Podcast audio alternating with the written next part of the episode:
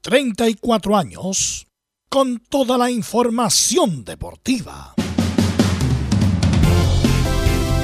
Vivimos el deporte con la pasión de los que saben. Estadio en Portales. Ya está en el aire con toda la emoción del deporte. Comentarios. Carlos Alberto Bravo. Velos Bravo. Leonardo Mora. Camilo Vicencio.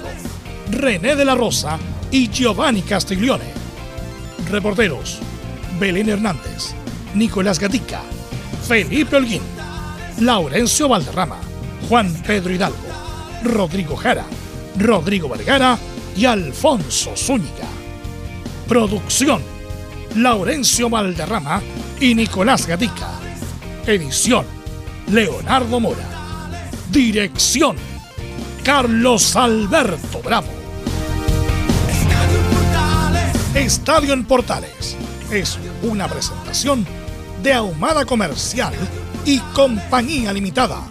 Expertos en termolaminados decorativos de alta presión.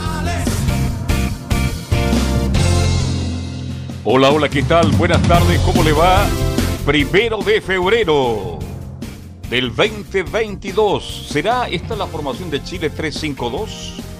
Se habla de Cortés, Díaz, Medel, Kusevich Cuidado con Huerta, Isla, Pulgar, Aranguis, Suazo, Mena, Núñez, Sánchez y Brevetón.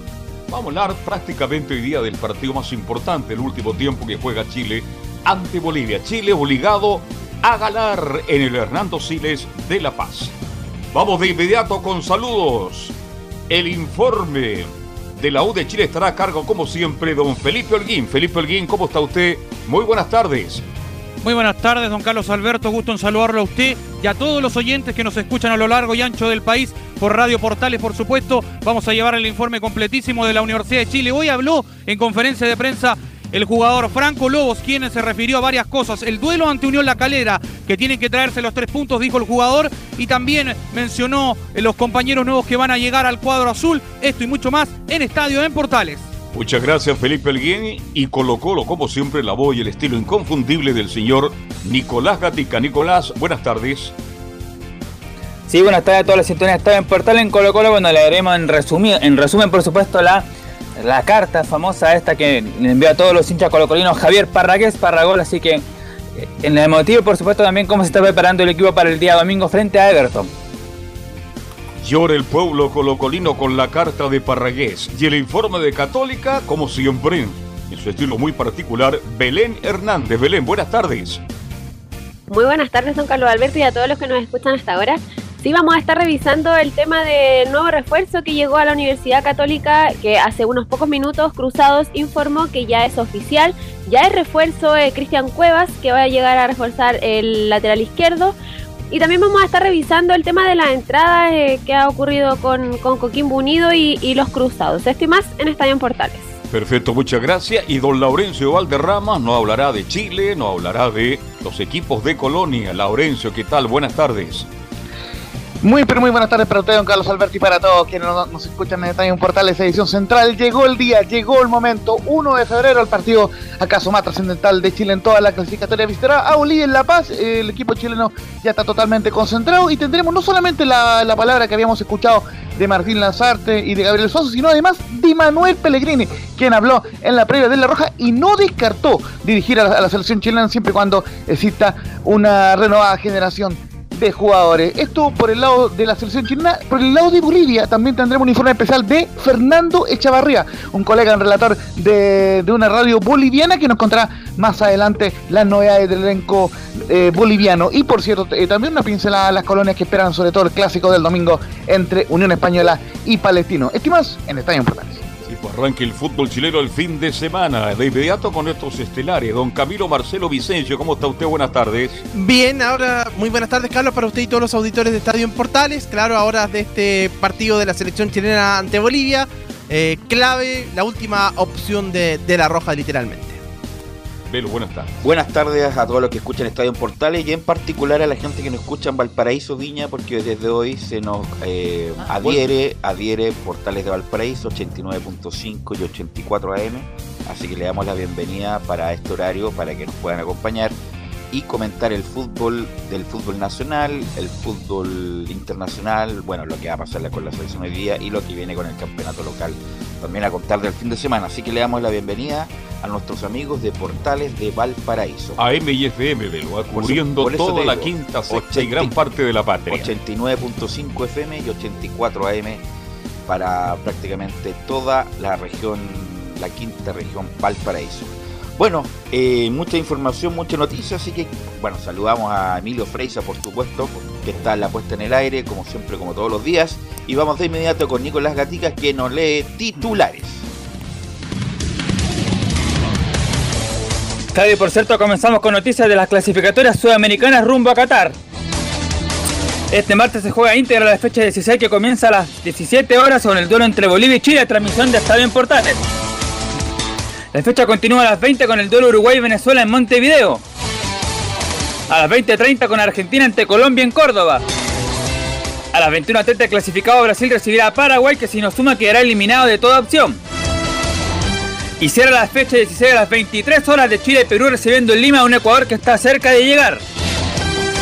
Revisamos cómo está la tabla en esta previa. Brasil y Argentina hace varias fechas ya están clasificados con 36 y 32 puntos. Ecuador y Perú por ahora completan el cuadro de lo que va de forma directa a Qatar con 24 y 20 unidades. Uruguay es quinto con 19 y por ahora va el repechaje. Colombia 17, Chile 16, Bolivia 15 y Paraguay 13 todavía tienen chance de llegar al menos al repechaje. Venezuela, donde se notó la mano de Peckerman en el debut, es colista con 10 y está fuera de la cita asiática. En el fútbol chileno, San Marco de Arica aseguró a través de un comunicado que el TAS acogió el recurso presentado y se mantendrá atentos al dictamen. Esto tras la resolución del tribunal del NFP que condenó al cuadro nortino con la pérdida de 20 puntos. Lo que provocó su caída segunda profesional por irregularidades del contrato del jugador Cedric Vega. Cuanto a fichaje a nivel nacional se destaca la contratación del formado Lucía Fabián Manzano en el cuadro de Puerto Montt en la B. Y del Exu de Chile, Huachipato Jefferson Soteldo en Tigre de México será compañero de Lichnowsky. En noticias del tenis, Garín perdió en doble junto a Tomás Barros en 2 sets frente a la dupla argentina de Sikovic y Facundo Mena. Esto en el ATP 250 de Córdoba, donde este martes Jarry perdió ante Tomás Echeverry, quedó eliminado en singles. Mientras el austriaco Dominic Thiem, el entrenado por el Nico Mazú, se bajó del mismo torneo por problemas en una mano y espera llegar al ATP de Santiago. Esto y más en Estadio en Portales.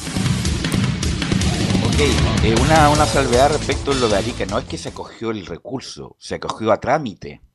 Se pasó la prueba de la admisibilidad, pero no se resolvió el fondo. Ahora recién van a ir a ver el fondo, lo del TAS.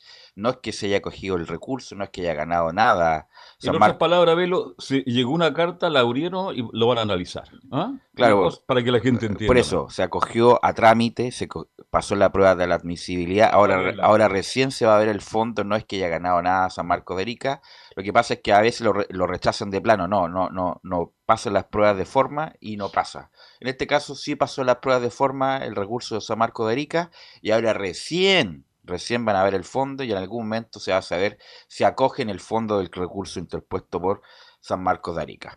Bueno, hoy día el partido muy importante juega Chile a las 5 de la tarde. Recordarle a nuestra mm, audiencia que estaremos a contar de las 4 y media, 4 y media en la previa para el partido de Bolivia-Chile desde Hernando Siles.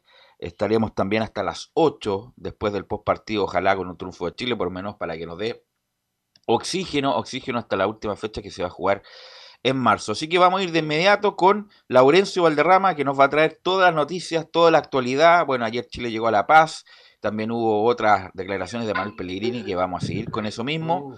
Con Manuel Pellegrini, es porfiado Pellegrini. Eh, así que vamos con Laurencio Valderrama, que nos va a contar el detalle de las últimas horas de la selección chilena.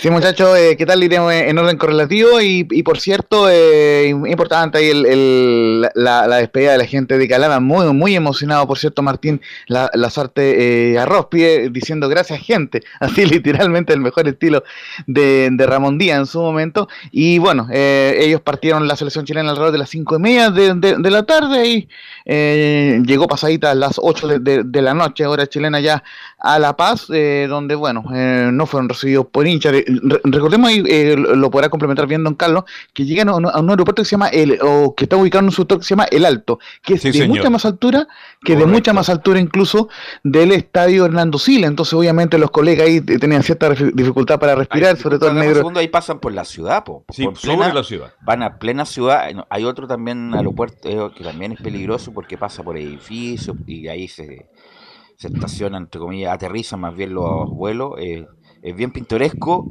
y la gente que va por primera vez como que le llama la atención justamente que en medio de la ciudad aterricen los aviones. Digamos que eh, e, ese lugar este es un, a ver, no sé cuántos habitantes tienen. ¿eh? Yo fui a ese lugar, fui a conocer la historia, porque uno no saca nada a contar en La Paz en un hotel cinco estrellas, caminar por el centro de la ciudad. Yo fui a ese lugar de una pobreza terrible, espero que haya mejorado, estoy hablando de muchos años atrás. Como bien dice Velo, el avión sobrevuela ese lugar es lo más alto de La Paz. De ahí usted domina toda La Paz, que está metida entre los cerros, ¿ah? por una ciudad muy interesante, muy bonita, y eso hace dificultoso para la gente que sufre con la altura. Caminar entre escalera y escalera, subir y bajar es una cosa impresionante. Ahora en La Paz hay un teleférico bien, bien interesante, bien pintoresco también y que ha sido muy importante para la movilidad, Laurencio, de los eh, bolivianos allá que viven en La Paz.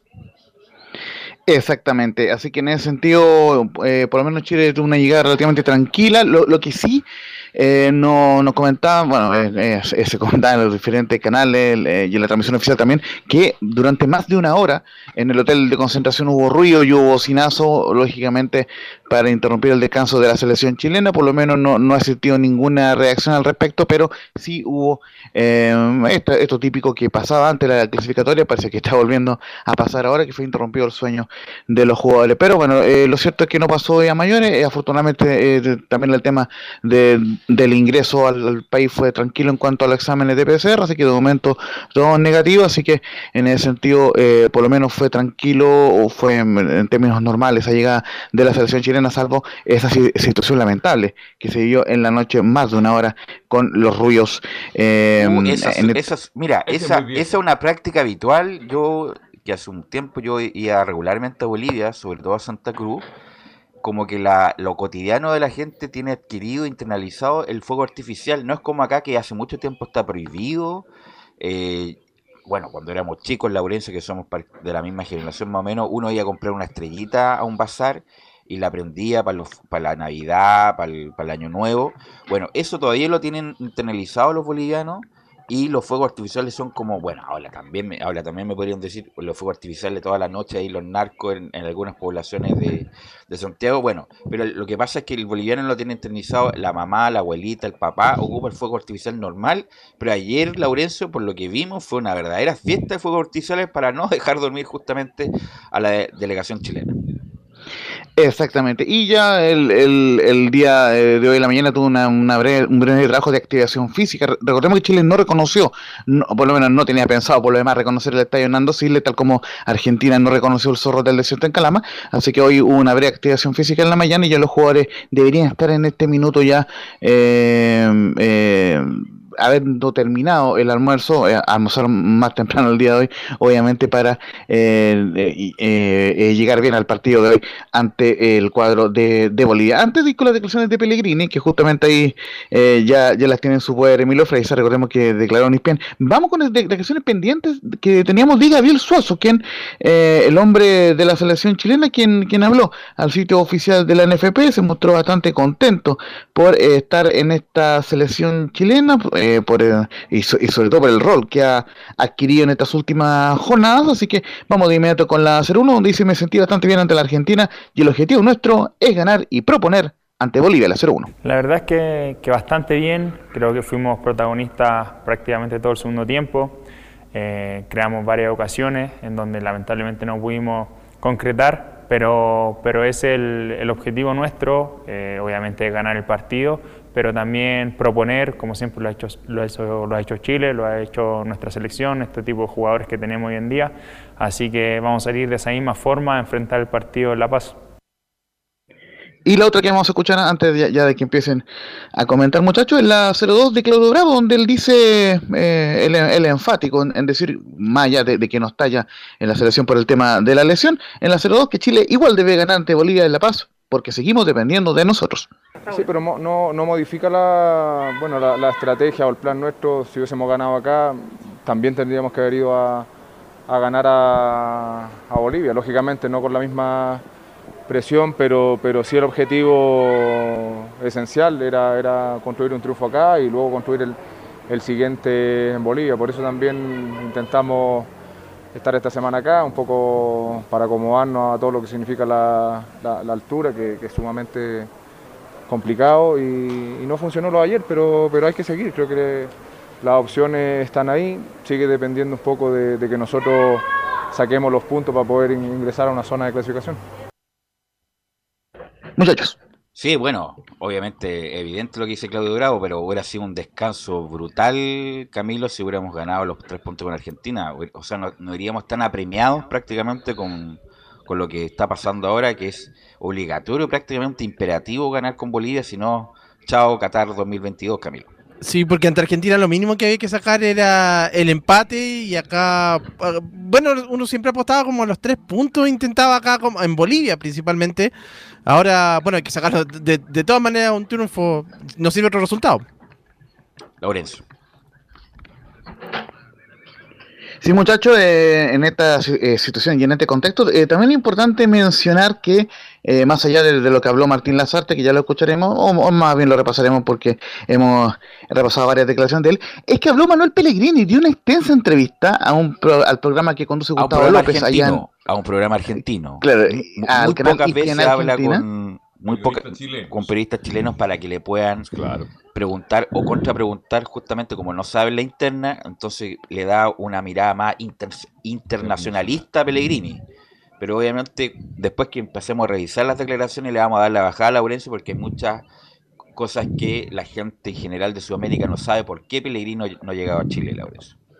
No, y, digamos, antes de, eso, muy contextualizar muy brevemente, que le preguntaron eh, quién había sido el mejor jugador que dirigió, nombró entre ellos a Costa, nombró al Pipo Gorosito, lógicamente, de la época dorada de la Católica del 94, pero obviamente eligió al Kun Agüero como el jugador, el mejor jugador eh, que dirigió, quizás porque lo dirigió más tiempo, lógicamente, en comparación a Cristiano Ronaldo, que lo dirigió solamente un año en el Real Madrid, así que en ese sentido repasó la campaña y también eh, eh, habló de su paso en San Lorenzo y en River Plate. Así que ahora justamente vamos va, a ir con dos declaraciones de Manuel Pellegrini, todas estas, estas declaraciones van, van, unidas, van en un contexto, entonces vamos a ir con las dos juntas. La, la primera primera, dice en Argentina, en la 01, esta generación no se da todos los días, Bravo y Vidal y, Alexis Sánchez han jugado los clubes más grandes de Europa. Es eh, difícil, sí, porque como usted dice, es una generación que no se da todos los días. O sea, yo por nombrar, voy a nombrar a algunos jugadores dentro de los tantos que han habido, pero vamos a nombrar a Claudio Bravo, que está conmigo ahora en el Betis, vamos a nombrar a Arturo Vidal, a Arturo Vidal, a Alexis Sánchez son todos jugadores que han tenido la oportunidad de jugar en todos los clubes más grandes de Europa, que pueden comprar a los jugadores que quieren, la Juventus, el Inter, el Bayern de Múnich, el Barcelona, y todos fueron por tanto por Claudio, el Manchester City, Barcelona, por Alexis, el United, el Arsenal, el Inter, eh, por Arturo Vidal, para qué decir, el Bayern Múnich, la Juve, el Inter, Barcelona, o sea, se han paseado por Europa los clubes más importantes y siendo titulares además. Entonces, juntar esos tipos de jugadores con seis o siete jugadores más que también han triunfado en Europa, quizás a un nivel más bajo, pero también han sido titulares en muchos equipos, no es fácil conseguirlo.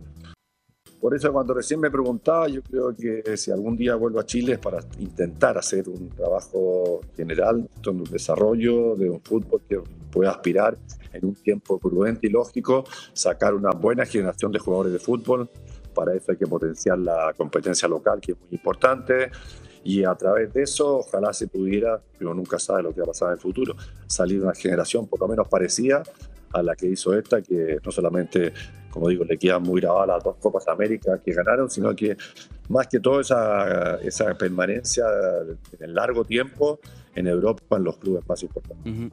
El punto, Laurencio, Camilo, Carlos Alberto, es que, bueno, son bonitas palabras las de Pellegrini. Pellegrini es un extraordinario entrenador, lejos del mejor entrenador chileno de la historia, que ha tenido los mejores logros a nivel internacional, que es espectacular. Si nadie va a desconocer lo hecho Pellegrini. Campeón con Liga del Ecuador, Liga Deportiva Universitaria. Campeón con River Plate, aunque quedó opacado justamente porque ese mismo año Boca salió campeón de la Libertadores, entonces el título local se, se vio opacado. Anteriormente había sido campeón con San Lorenzo, campeón de la Copa Mercosur. De ahí da el salto a Europa, al Villarreal, que hace una, una espectacular campaña. Salió segundo en una liga y tuvo a semis de la Champions. Después va al Real Madrid. El Real Madrid, si no se gana, fracaso, aunque haya hecho mil puntos. Estoy exagerando, pero mil puntos. Y a, y a pesar de que tuvo a Cristiano Ronaldo mucho tiempo lesionado. Después se va, después del Real Madrid, se va al el sitio, ¿no? no, Eh, al Málaga estuvo. al Málaga, se va al Málaga Málaga, nuevamente sí. como a, a encauzar su carrera, donde le pegó un palo ahí Mauriño. Yo no me iría al Málaga, me iría siempre a equipos de primera línea, pero hace una gran campaña, llega a cuartos de final de las Champions. De ahí se va a China, me parece, ¿no? Sí, a Eh, China. claro, se va a China, da lo mismo que en China, si gana o pierde como que da lo mismo, con todo el respeto. Después se va al West Ham, donde no hace una buena campaña. Nuevamente, no, se va al City, perdón. No, anteriormente se va al City. Velus, Sí, el orden es el siguiente: Real Madrid, después Málaga, pero ojo, eh, hay una pausa antes del Málaga, no es que se vaya al tiro al, al Málaga. Luego el City, el, el City lo contrata directamente del Málaga por haber llegado a los cuartos de final de la Champions. Recordemos que el City fue campeón de la Premier la League Liga. ahí con, con el Kun Agüero. Y el- Luego, eh, es de, eh, digamos, eh, eh, termina el ciclo luego de, de haber llegado a semifinales de la Champions. Recordemos que perdió ante el Real Madrid en su momento Pellegrini. Y posteriormente hay una pausa, va al, al, al eh, Fortune, al fútbol chino, y posteriormente al West Ham y ahora al Betis. Claro, Bueno, el punto es que, lo dijimos, hemos dicho tantas veces, ha- hay que recordar que en algún momento de estos años, el que fue el presidente de la NFP fue nada más ni nada menos, lo he dicho tantas veces, Arturo Salá, compadre y amigo. O sea, qué mejor respaldo y a tener Pellegrini para ser técnico de la selección chilena y llegar en un momento óptimo. Él no es una persona tan mayor, o sea, es mayor, pero tampoco es joven. Está muy, pero está vital. muy Pero vital. tampoco es joven, es el técnico más longevo de la Liga Española, pero tampoco es tan joven. Entonces, ¿en qué momento va a tomar la selección chilena? O a lo mejor a él se refiere más bien a una cuestión gerencial, como de geren- como el cargo de cajijeado, más o menos, que tiene Pellegrini. Entonces, ¿qué, qué mayor respaldo? Dame un segundo, ¿qué mayor respaldo hubiera tenido Pellegrini si hubiera estado con Sala? Bueno, no quiso. No quiso venir con Pellegrini y ahí nos pegó el vacunazo gigante Arturo Salá con Reinaldo Rueda, que hasta el día de hoy tenemos el dolor de cabeza con, con, con haberlo tenido él como técnico nacional. Entonces, si, si estaba Salah y no llegó, entonces yo lo veo, y sobre todo con todos los vaivenes que en la NFP, yo lo veo muy, muy Difícil. incierto, difícil que Pellegrini llegue alguna vez a la selección chilena. Yo comparto plenamente con tu eh, comentario, Velos, pero voy un poquito más atrás. recordemos que Gorosito y Acosta, este, bueno, amigo de Manuel, ellos le abren la puerta prácticamente para que llegue al fútbol argentino. Entonces, y por eso cuando usted escucha a Gorosito y escucha a Alberto Acosta, el mejor técnico que ha tenido en su historia es Manuel Pellegrini. Esa es una cosa. Tú lo dices muy bien. Si lo vino con Arturo Salá, que son amigos y compadres, pero amigos, amigos de verdad, y que le pidió a Arturo Salá que viniera y que aprovechara ese gran momento, porque en ese tiempo, bueno, la generación dorada estaba en el pic en- de su momento. Y si no aceptó, es por algo, no se atrevió, no quiso, etcétera, etcétera. Ahora yo estoy de acuerdo. Es un hombre vital, se ve muy bien, pero a lo mejor va a tomar una gerencia técnica. Ojalá que algún día llegue a Chile y, y entregue algo de todo lo que aprendió en nuestro país. Él se inició como técnico en Chile y creo que le de- tiene que doler la mano por lo menos con una gerencia técnica. Esa es mi opinión. Aunque a mí, Camilo, si, va, si llega Sí. o no llega, la verdad, Camilo, insisto, siempre va a tener el reconocimiento como un- Absoluto. un gran técnico, pero si llega o no llega Camilo, con todo respeto, bueno, no, no, es que nadie se va a molestar ni se va a desangrar si es que Pellegrini no llega a la selección chilena. Ah, no, sin ninguna duda, pero sería importante, creo, por- apuesto a lo mismo que, que Carlos, eh, por lo del, por la experiencia que puede dar desde una gerencia, pero viendo la edad tiene 68, eh, y, y si, si viene no va a ser ahora tampoco ah, de, inmediato a la selección chilena, por lo, por lo menos debería pasar un par de meses más, un año, y eh, creo que es, difícil, aparte que él lo ha dicho varias veces, que, que no le gusta estar, le gusta estar más en, el día a día con los clubes, eh, y, y también dijo lo difícil que es reemplazar a los jugadores de la generación dorada, así que no lo veo en el corto plazo en la selección. Ojalá, insi- insisto, él, hay que recordar que empezó con Salah también, pues, empe- bueno, Sí. empezó con la U. pues, Claro. Claro. empezó- yo, Un compañero. yo fui testigo, yo con 12 años estaba en la sub-12 de la U y yo llegué el año 88 a la U, imagínate, ya el viejazo, el viejazo ya. Eh, llegué el 88 con la U, era un Nobel sub-12 y Pellegrini me acuerdo que nos junta ahí, qué sé yo, y desafortunadamente Pellegrini baja ese año. Eh, ya, ¿para qué recordar todo lo que pasó ahí? Después se va a la Claro. sub-20 con Salah. A la sub-20 con Salah, después está en Palestino, que hace buena Sí, campaña, hace, hace otra buena campaña con O'Higgins, y ahí se va a la Católica, donde hace una extraordinaria campaña, pero se enfrentó al equipo del Lulo, y ahí, bueno, perdió ese- esos campeonatos. E insisto, la campaña de Pellegrini es extraordinaria, pero el punto es ese, pues, siempre como que dice, voy a llegar, voy a llegar, viejo, y- hemos, hemos tenido experiencias muy importantes, el tiempo pasa, si el tiempo pasa y rápido, y en algún momento, si no te decidiste, Laurencio, ya pasó la vieja.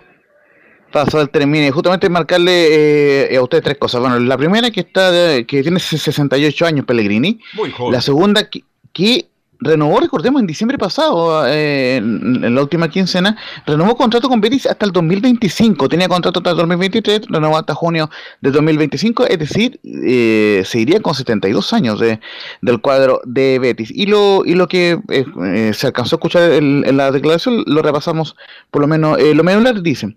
Por eso, cuando me preguntaban si es que un día vuelvo a Chile, es para intentar hacer un trabajo general con un desarrollo de un fútbol que pueda aspirar en un tiempo prudente y lógico, sacar una buena generación de jugadores de fútbol, para lo cual hay que potenciar la competencia local. Eh, básicamente, él ya no está pensando en la generación actual eh, de jugadores, a la cual por alabó bastante, sí, sino en, en- en los muchachos que vienen. Otra le he contado 10.000 veces esta anécdota, pero le voy a contar 10.000 veces una. Cuando yo 10.000 iba a, a campo de deporte, eh, no sé, el 89, 90, no sé por qué íbamos a, no sé, a alguna alguna premiación, alguna cosa. Iban a la sede. Claro, la- de la Ahí estaba la sede. de la campo de deporte, entonces estaba lleno de póster de equipos de la U y todo el equipo donde salía Pellegrini era borrado, porque justamente había la U bajado con él, entonces todas las cabecitas, las fotos de Pellegrini borraban todas las fotos de la U en esa época, porque produjo justamente la mayor afrenta deportiva de su historia que haber sido bajado a, a- a- en esa época en la segunda división, Laurencio. Exactamente, eh, así que digamos, esas declaraciones son más que nada algo políticamente correcto, pero se sabe que a Pirini le gustan más los proyectos a nivel de clubes que, a nivel de selección. Y, y quizás en, un futuro yo no descartaría que Pellegrini asumiera, pero un cargo ya de una gerencia técnica, un poco lo que bien decías tú de Francis eh, Caigao, así que eh, y con una dirigencia seria, con una dirigencia que por, que, por ejemplo no ponga una Supercopa en- eh, cuatro días antes de, de una clasificatoria, me parece, así que en ese sentido eh, im- importante lo que lo que lo que está pasando con eh, Manuel Pellegrini que, que, eh, por lo menos tiene a, a Claudio Bravo ya junto a él en Betis eh, recuperándose de la lesión así que eh, muchachos eh, no sé vamos ahora con el informe de la selección de, de Bolivia o Ya, lo dejamos mira, mira, para ah, el sí, vamos a ir a la pausa, mira, pero Pellegrini Sí. siempre se le ha criticado a Camilo que no ha tenido chilenos, ya ha tenido chilenos. Eh, y muchos. Tuvo a Manuel Sí. Iturra, Pedro Morales en el Málaga, tuvo a David Pizarro en el Manchester City, Al Mati a Fernández. Mati Fernández en su mejor momento en el Villarreal, donde lamentablemente no rindió. Eh, y tiene Bravo algo-. Bravo también en el Betis, o sea, ha tenido chileno, incluso tuvo, quiso a Alexis Sánchez en algún momento y no lo tuvo. Eh, no es que no haya tenido chileno en su equipo, Pellegrini, eh, Camilo. Sí, no lo ha tenido una crítica, mm, en realidad no sé en qué, se- en qué se basa, quizá al principio con los de la generación dorada muchos esperaban, eh, esperaban eso, pero, pero ahora con Bravo lo- los tiene, eh, así que no, en los diferentes equipos lo, lo ha tenido, partiendo por Matías Fernández en el Villarreal. Oye, pero y a propósito de lo de Pellegrini, yo creo que cuando él está tiene los logros eh, a nivel in- en- en- Espectaculares. que, que ha tenido, sí, son representando al fútbol nacional, porque hay una, hace algún tiempo tuve un, un- un intercambio con un colega y que decía que no era, que no representaba los logros a- para Chile. Sí, nada más que él es de la escuela tradicional chilena, de, la, de, de- de Fer- de Fernando Riera. Él lo forma como él, él, él, él es de, bueno, habían varios discípulos. Él sin duda fue el, el mejor, pero lejos. ¿Se los nombro? Lejos. Fernando Riera, el papá. bueno, el, maestro. el maestro, don Fernando Riera. Algún día hemos hablado de Fernando Riera, cómo era su personalidad, tuvo el gusto y el privilegio, porque es un de conocerlo. Eh, aparece Manuel Arturo Salá, ahí llevo dos. Hugo Carballo también lo formó y al Lulo Socia. Ese era el grupo. Yo creo que estaba más atrás, era un hombre que ya no está, el Tano Bionde. Ese era el grupo. Y agrego un sexto, Velo. Un locutor, animador de televisión, César Ese es el gran grupo que No, manejó un Santi tiempo no el fútbol chileno. Pero Santi no tiene ver No, no, no, es que me refiero que ese era el grupo que se reunían, No, pero estoy hablando de escuela técnica. analizaban y por eso le dio la prioridad a Hugo Carballo, a Lulo Sosí, a Arturo Salacazani, etcétera, etcétera. Y don Fernando Riera, el formador de ese grupo extraordinario para el fútbol chileno, por lo menos en el caso de Manuel Pellegrini.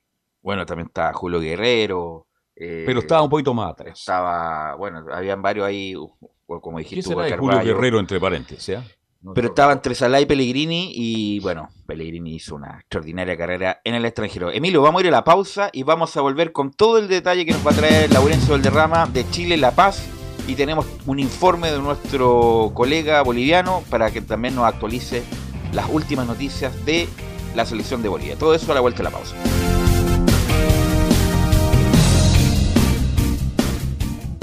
Radio Portales le indica la hora. Las 2 de la tarde. Reparación laboral. Abogados especialistas en accidentes del trabajo, despidos injustificados y autodespidos. ¿Tuviste un accidente de trabajo en los últimos cinco años y ese accidente se originó en la conducta negligente de tu empleador? Es muy probable que tengas derecho a obtener una indemnización por los daños causados. Consulta gratis. Reparación laboral. Profesionales dedicados a entregar asesorías en temas relacionados con todo tipo de accidentes laborales. En todo Chile. De Arica a Punta Arenas. www.reparacionlaboral.cl ¿Quieres tener lo mejor y sin pagar de más? Las mejores series de televisión, los mejores eventos deportivos, equipo transportable, películas y series 24/7. Transforma tu TV a Smart TV. Llama al 973-718989. Twitter arroba panchops. Visita www.radiosport.cl, el sitio web de la Deportiva de Chile. Programas, noticias, entrevistas y reportajes, podcast, radio online y mucho más. Todo lo que pasa en todos los deportes lo encuentras en www.radiosport.cl. La Deportiva de Chile en Internet. Porque lo bueno puede ser aún mejor. Prepárate a conocer la evolución de la Primera de Chile. Bienvenido a Portales Digital. Ingresa ya a www.radioportales.cl y descubre nuestra señal en vivo en audio y video, además del tradicional 1180m. Mantente al día con las últimas informaciones de Chile y el mundo e interactúa con nosotros a través de nuestras redes sociales en Facebook, Twitter e Instagram. Recuerda www.radioportales.cl La nueva multiplataforma de la Primera de Chile ahora es aún mejor. Termolaminados de León. Tecnología alemana de última generación. Casa Matriz, Avenida La Serena 776, Recoleta. Bono 22 622 5676. Termolaminados de León. Vive el verano en Portales Digital. La Primera de Chile, viendo el país de norte a sur.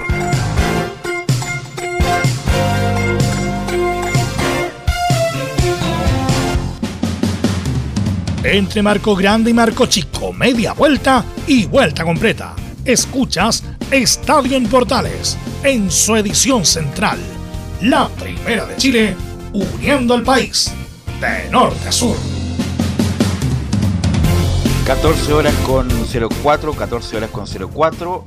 Y también queremos saludar, que nos va a acompañar desde el día de hoy, a reparacionlaboral.cl. Reparación laboral, abogados especialistas en accidentes del trabajo, despidos injustificados y autodespido. Consulta gratis en todo Chile www.reparacionlaboral.cl nos acompaña desde hoy abogados profesionales, servicios integrales, jurídicos, así que los esperamos en reparacionlaboral.cl que nos acompaña desde el día de hoy, así que le damos la bienvenida y que sean muy bienvenidos eh, nuestros amigos de reparacionlaboral.cl. Bueno, Laurencio, ahora sí, vamos con los informes del ya, ¿en qué? En tres horas más, Chile salta a la cancha, Laurencio. Exactamente, y justamente vamos a empezar por el local en esta, en esta ocasión, perdón, con la selección de Bolivia, justamente que llega en una situación complicada en la tabla de colocación, octavo lugar con 15 unidades y que, tiene una novedad bastante particular y que ya eh, es una suerte como de en cuanto al informe del colega Fernando eh, Chavarría. Va a entrar Jusín, o sea, el, eh, va a entrar un arquero en reemplazo de Carlos Lampe, va a entrar Rubén Cordano. Eh, en la portería por Carlos Lampe. Quedó bastante molesto el técnico eh, César Farías con los cinco goles que recibió el cuadro boliviano, que hay que decirlo, Venezuela puede, puede ganar por bastante más goles y Lampe también salvó varias ocasiones de gol. Pero quizás lo, condiciona el error, no sé si vieron el gol del, tercer gol de los, de los venezolanos, donde eh, se enrea en un balón con un defensa, quien sale jugando y se le quita Darwin Machis para el 3 a 1. Quizás ese error termina por condicionar la presencia de, de nuestro conocido Carlos Lampe es portero de Guachipato, quien eh, eh, fue sacado de la, titularía y va a entrar Rubén Cordano. Así que escuchemos eh, al, colega, al relator de, de, de, Radio Deporte de, Bolivia, Fernando Echavarría, en una gestión de Rodrigo Jara, por supuesto, también, quien nos, nos repasa la, la actualidad del cuadro boliviano y la principal novedad en la portería con la salida de Carlos Lampe. Saludos a todos nuestros amigos chilenos a través de las ondas de Radio Portales y para mdsports.cl. El saludo para nuestro amigo y colega Rodrigo Jara y para todo el equipo. Desde La Paz, Bolivia, informa Fernando Echavarría. Contarles algunas novedades de la selección boliviana con miras al partido correspondiente a la decimosexta fecha de las eliminatorias sudamericanas buscando un lugar en el próximo Mundial de Qatar 2022. Luego de la falsa actuación de la selección boliviana y la caída por goleada ante la Vino Tinto en Barinas el pasado viernes, el técnico venezolano César Farías prevé realizar varios cambios en el onceno inicial para recibir a la selección chilena. Se pudo observar en las últimas prácticas el trabajo con el guardameta Rubén Cordano, dejando de lado al experimentado Carlos Lampe, quien fue titular hasta ahora en todos los partidos de esta eliminatoria. En defensa se habla del ingreso desde el vamos de Jesús Sagredo, Adrián Jusino y Luis Aquín, en reemplazo de Diego Bejarano, Jairo Quinteros y José Sagredo, quienes estuvieron en el anterior cotejo. En el medio sector la variante obligada es la del volante Leonel Justiniano, quien vio la tarjeta roja y ya fue desafectado de la selección. En su reemplazo estaría Franz González, hombre del platense del fútbol argentino. Luego se repetirían los nombres de Rodrigo Ramallo, Moisés Villarruel y Roberto Carlos Fernández. Un poco más adelantados a esa línea estarían Juan Carlos Arce y el jugador del Birchot de Bélgica, Ramiro Vaca, quien tuvo solo unos minutos en el partido de visita el pasado viernes. De punta Solo quedaría el goleador de estas eliminatorias, Marcelo Martins, de quien se dice tendría su futuro en el fútbol paraguayo, faltando simplemente algunos detalles para concretar su pase desde el Cruzeiro brasilero. Precisamente, escuchamos las declaraciones del goleador en conferencia de prensa, hablando en principio sobre la ilusión de ir al Mundial de Qatar. A mí no se me sale de, de la cabeza no ir al Mundial. Esa es la mentalidad que tengo ese es el objetivo que tengo en, esta eliminatoria, eh, junto con todos mis compañeros. Eh, hay momentos que, te puede ir muy bien en un partido, que todo te puede salir bien, eh, en, lo táctico, en lo anímico, en lo técnico, en lo físico, pero muchas veces las cosas te pueden salir mal, como nos salieron contra Venezuela, pero tenemos todas las posibilidades todavía para, para poder pelear esa ida al mundial, eh, tenemos que hacer lo nuestro, que es ganar. Entonces, eh, vamos a seguir luchando por ese sueño, eh, intentar hacer de todo para ganarle a Chile y seguir peleando por, nuestro objetivo que, que es clasificar. Martins habla sobre el partido contra la selección chilena y la posibilidad de reivindicarse con la hinchada. el grupo el grupo es, muy, muy bueno, tenemos un grupo muy, muy sano que, César Faía ha podido eh, unir. Obviamente que eh, fue un golpe durísimo para nosotros perder ese partido, porque lo trabajamos muy bien durante toda la semana, eh, nos vinimos antes para poder adaptarnos a, lo que es el grupo, el sistema táctico que quiere el profesor y la verdad que no nos salió muy bien eh, eh, lo que planteamos. Obviamente que hay muchas cosas buenas, hay muchas cosas interesantes dentro del partido, de lo que hicimos. Eh, el resultado obviamente eh, no te hace ver las cosas importantes que el grupo hizo, pero así como, así como lo decís en tu pregunta, tenemos que levantarnos lo más rápido posible y este es nuestro partido. Sabemos que este es un partido clave para Bolivia contra una selección que es muy fuerte, contra una selección que es contundente también, que en los últimos años ha crecido muchísimo y nosotros sabemos que, que va a ser un partido de, de vida o muerte para Bolivia, así que estamos preparados para lo que se venga. Marcelo Martín se refiere también a la búsqueda de los goles contra Chile. Y el delantero siempre tiene que hacer goles. No importa si, si es en Chile o, o si es aquí en La Paz. Yo estoy concentradísimo para ayudar a mi selección. Eh, independiente si son mis goles o no, yo quiero ganar. Ese es mi pensamiento ahora. Eh, quiero salir con los tres puntos y, voy a intentar dejarlo todo para que eso pueda, se pueda dar en, en este partido, ¿no? De esta manera se prepara la selección boliviana. Ese el informe para nuestros amigos de Radio Portales y para mdsports.cl. El saludo para nuestro amigo y colega Rodrigo Jara y a todo el equipo. Desde La Paz, Bolivia, informó Fernando Echavarría de Radio Deporte, un país en sintonía.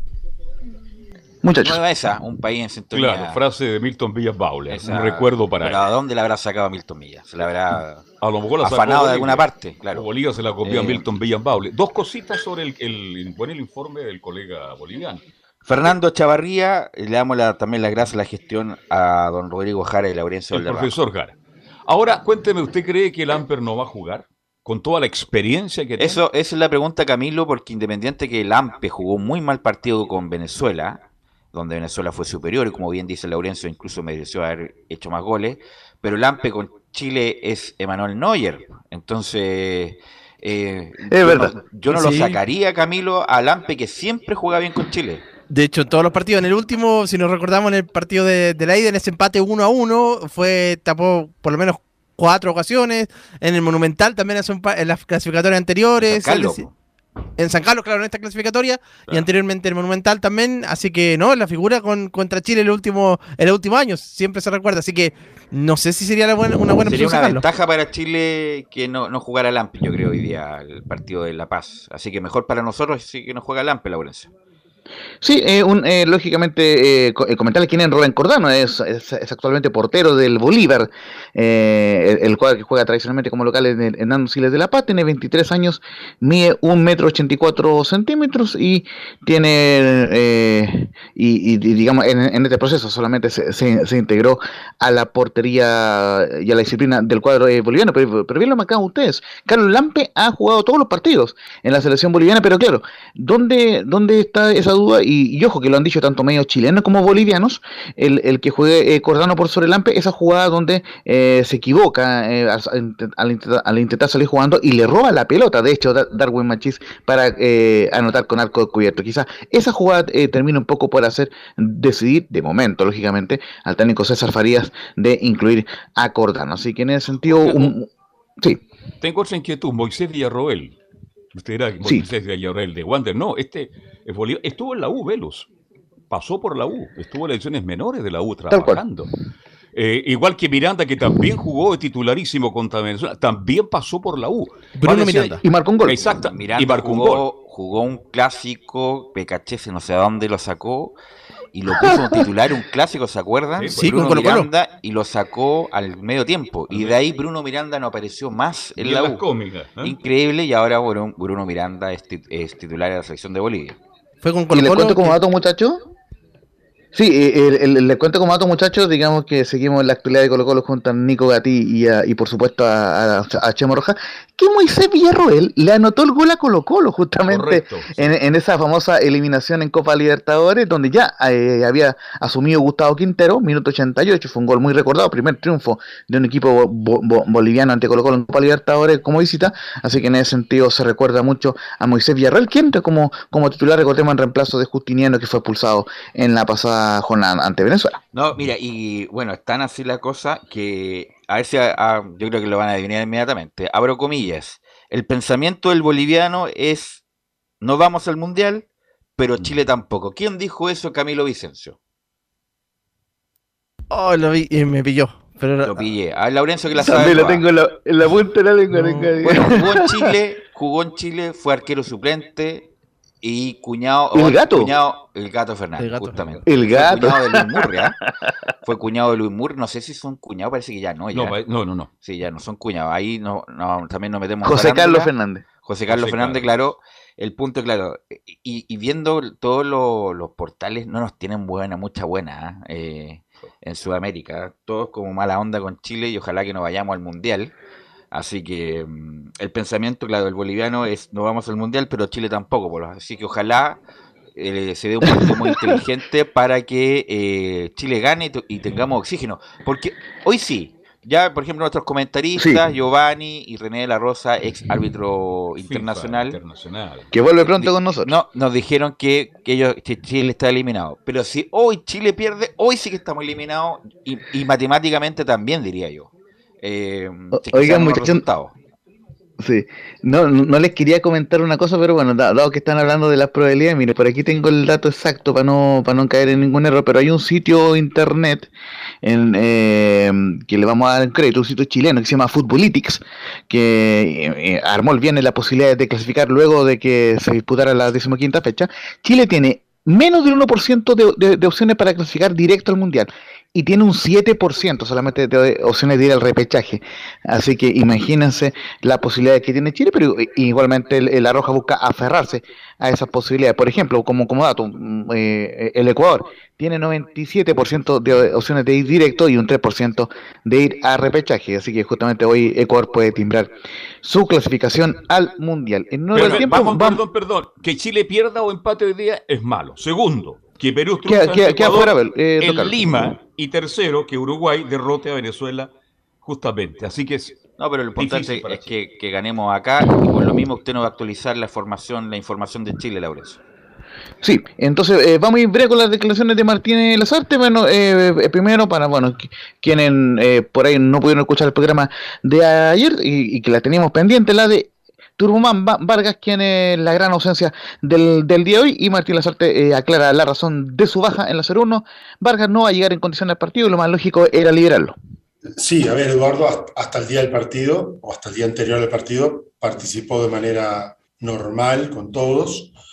Eh, durante el partido, muchas veces el cuerpo caliente, las acciones de juego, las situaciones hacen de que un dolor sea solo eso. Pero claro, al terminar el partido, las situaciones son otras. Y bueno, y él antes de ayer y ayer ya no estaba en condiciones de, de trabajar, estaba ni siquiera trabajar diferenciado estaba apartado con hielos, hizo una evaluación con el cuerpo médico y la decisión fue que no va a llegar, ya no iba a llegar en condiciones al partido y por lo tanto lo más lógico era liberarlo. Creo que después me preguntaba respecto a, la, a su concurso o no. Lógicamente, bueno, la- en la medida que hay futbolistas que juegan más recurrentemente y no pueden competir, es una baja, está claro. Y justamente eh, eh, vamos a ir eh, eh, también con una declaración importante sobre el tema de la altura que se ha mencionado bastante y se refiere a la 04 Martín Lazarte que todos comentaron la velocidad del balón y hemos entrenado hemos entrenado mucho la precisión en la altura. Primero está la, digamos, la- las sensaciones personales de cada deportista, las- los primeros días, el primer, segundo entrenamiento aquí, recuerdo, bueno, algunos hablaron de un pequeño ahogo, en- en- prácticamente en un 100% todos comentaron el tema de la velocidad del balón, el- los pasos al espacio que se te iban, que se te escapaban, el tema del remate, al que tú hacías referencia. Bueno, todos esos aspectos, lógicamente, los hemos ido poniendo en, en cada uno de los entrenamientos, sobre todo el tema de la precisión, el tema de jugar, intentar jugar al pie, cosa que hemos repetido en el día de ayer, por ejemplo, y lo vamos a volver a hacer hoy. A ver, cuánto, eh, al final es lo de siempre, el resultado es el que te marca, ¿no? Pero tengo la sensación que se han ido adaptando, las sensaciones son para ellos, ¿no? Las que ellos técnicamente son mucho mejores en los trabajos donde la precisión fina, la posesión, por ejemplo, es el, el objetivo. Hemos notado que ha ido saliendo mejor. Y lo último que vamos a escuchar de Martín eh, Lazarte antes de ir con las formaciones, dice en la 08 reconoce Martín Lazarte que estamos al debe, pero tenemos mucha confianza en hacer un buen partido. Pero repito, entiendo y lo acepto. Estamos en, estamos, lógicamente, estamos en el debe. tenemos la posibilidad que tenemos, es, es, complicada, pero es, y bueno, y vamos a pelear por ella. Vuelvo a repetir, tenemos mucha confianza de poder hacer un buen partido, primero, y lógicamente al final del mismo tener el resultado que queremos para volver a Santiago por lo menos con la sensación de que estamos en la pelea hasta el final, que la vamos a dar hasta el final. Ahora sí, muchachos. Bueno, eh, muy importante, disculpa, Laurencio, muy importante lo que dice. Eh, es una perogrullada, es una obviedad lo que voy a decir. jugar al pie, jugar al pie.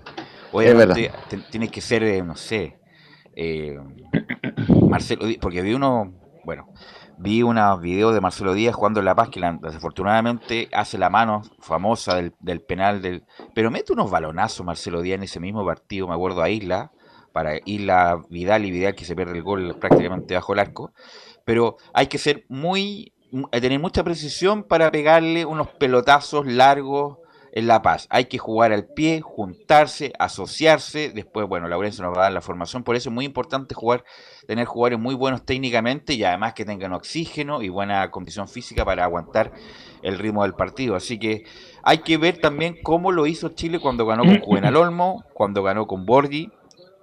Eh, esos partidos para ver cómo ganar el partido o cuando sacó el. Bueno, es que no nos sirve el empate, ¿eh? Pero Acosta también sacó un empate con el gol famoso de Pedro Heidi González. Así mm. que vamos a ver cómo lo va a plantear y a quién va a poner las artes Lorenzo. Claro, en todo caso hay que decir que por lo menos de las cuatro últimas visitas Chile ganó en tres, así que en la era Olmo, en la era Bielsa y en la era San Paoli y lamentablemente perdió no, San ese famoso partido. Eh, no, San Paoli no fue. No fue. Ganó, ganó Olmos. De ganó, eh, eh, ganó Borghi, Borghi. Tiene razón. Ganó Borghi, ganó. imagínate, ganó hasta Claudio Borghi, imagínate, ganó hasta él. Ganó, ganó Olmos, Borghi y Bielsa, así fue. Sí, exactamente. Y, por cierto pierde con Juan Antonio Pizzi lamentablemente 1-0. Así que vamos de con la formación de la Roja, la más probable. Ojo con el asterisco de que Eugenio Mena lo van a esperar hasta el último minuto, pero trabajó Suazo como titular, así que él va a ir por la izquierda. Brian Cortés en la portería, eh, su segundo partido como, como titular absoluto eh, por los puntos por la roja. Pablo Díaz, Gary Midel y Valver Huerta, que le estaría ganando la, la pulsada al Benja Kusevich en la última línea de tres en el medio campo, Mauricio Isla por derecha, eh, Charles Aranguis, Eric Pulgar y de momento Gabriel Suazo, pero siempre esperando al Keno Mena, y eh, como volante, como enganche Marcelino Núñez, y en la delantera Alexis Sánchez y Ben Brereton, así formaría el cuadro chileno. Eso es lo más próximo, dices tú, Laurencio, ¿no? Es lo más probable. La duda era por qué aparece Huerta al final, porque siempre se habló de Kusevich. No, porque es bueno, por izquierda, eh, es zurdo, no, tiene no tiene problema de perfil, pero Marcelino Núñez, Camilo, usted que lo ha visto más porque usted el que analiza Católica regularmente, Marcelino Núñez jugando de espalda y en la altura, yo creo que va a jugar más bien encantándose a la misma línea de volante, ¿no? Sí, a la misma línea de los volantes que lo ha hecho. Ojalá que ahora no tan pegado hacia, hacia la línea, hacia el sector de derecho en este caso. Pero yo lo analizaba de que una buena opción pensando en un jugador de, buen pie, cuando tú decías, y también para los tiros libres, que también puede ser un factor, bueno, a pesar de que los que ha tenido ahora no, no le ha dado bien. ¿Me repite la formación, Laurencio? Sí, eh, eh, antes de eso, eh, complementar con Camilo que una de las grandes actuaciones de Marcelino fue justamente ante Cobresal, en la altura de El Salvador. No es lo mismo que La Paz, por supuesto, pero fue una de las grandes actuaciones de la OCE que logró el título el año pasado con Marcelino ante Cobresal. Brian Cortés en la portería, Paulo Díaz, Gary Medel y Valver Huerta en la defensa, Mauricio Isla, Charles Aranguis, Eric Pulgar, Gabriel Suazo y Marcelino Núñez en medio campo y Alexis Sánchez con Ben Brereton en la ofensiva. Pero espérate, pero ahí tú me estás diciendo línea de cuatro o línea de tres, Laurencio. Línea de tres en la última línea con Díaz, Medel y Huerta. Perfecto, ya, ahí está. Medel de libero. Mm. Y Díaz por la derecha, Huerta por la izquierda. Y la lateral volante por la derecha, Suazo lateral volante por la izquierda. Pulgar. Eh, claro, eh, Charles Arangui con, con, con Eric Pulgar. Ya, ah. perfecto. Marcelino. Aunque, aunque, un poquito más adelante Marcelino Núñez. Claro, en todo caso, eh, lo, que yo he estado eh, averiguando este último rato, Eric Pulgar jugaría como pivote y, jugarían como interiores Charles Aranguis con Marcelino Núñez, por lo cual eh, estaría replicándose un poco lo, que hace Marcelino en la Católica y, el equipo estaría más compacto, digamos, y no dejando solo a Marcelino como un eventual enganche. Y por cierto, en ofensiva, una Leslie que sabemos que suele engancharse con Brereton y siempre pensando que el primer cambio, muchachos, será el de Juan Montesino lógicamente que, que ya in- in- incluso hizo buena amiga ahí con Alexis en la práctica. Ahora, el Así punto que también, con- Laurencio, el punto también, Camilo Carlos Alberto, es obviamente que también es una perogrullada jugando en la altura, es pegarle de afuera, pegarle de afuera, porque es peligroso. ¿Y quién tiene buena pegada en Chile? Marcelino, Marcelino obviamente. Núñez, Pulgar también tiene buena pegada, qué decir de Charles Arangui. Eh, bueno, Alexis Sánchez cuando anda ajustado.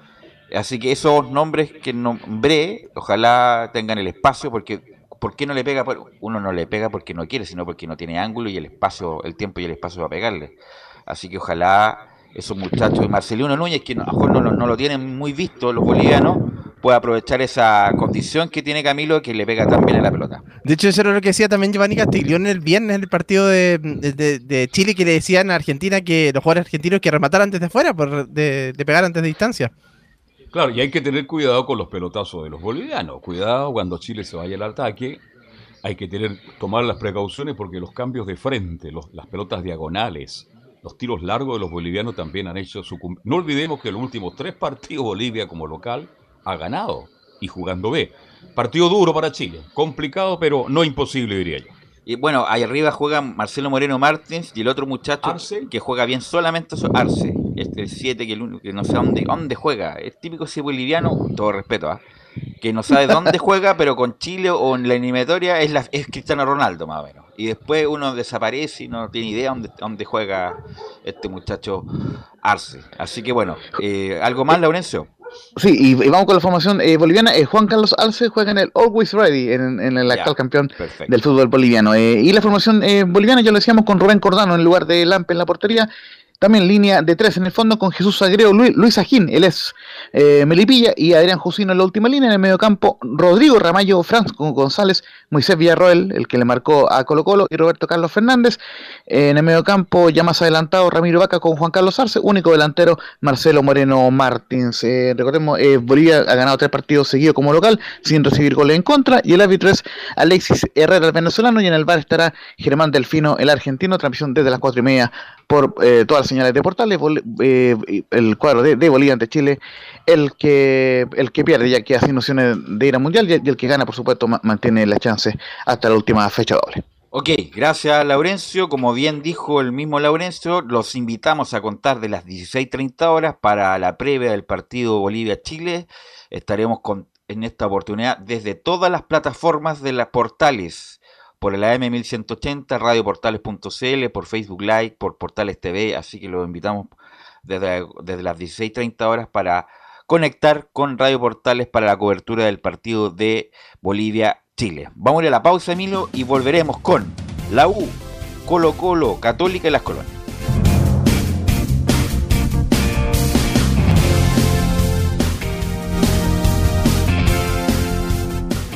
Radio Portales le indica la hora. Las 2 de la tarde, 28 minutos. Ahora más que nunca, quédate en casa y disfruta de algo rico sin pagar de más. Somos de la casa, una delicia al paladar. Conoce nuestra variedad de waffles, sándwiches, empanadas de horno y mucho más. Contáctanos vía WhatsApp al más 569 5018 3008.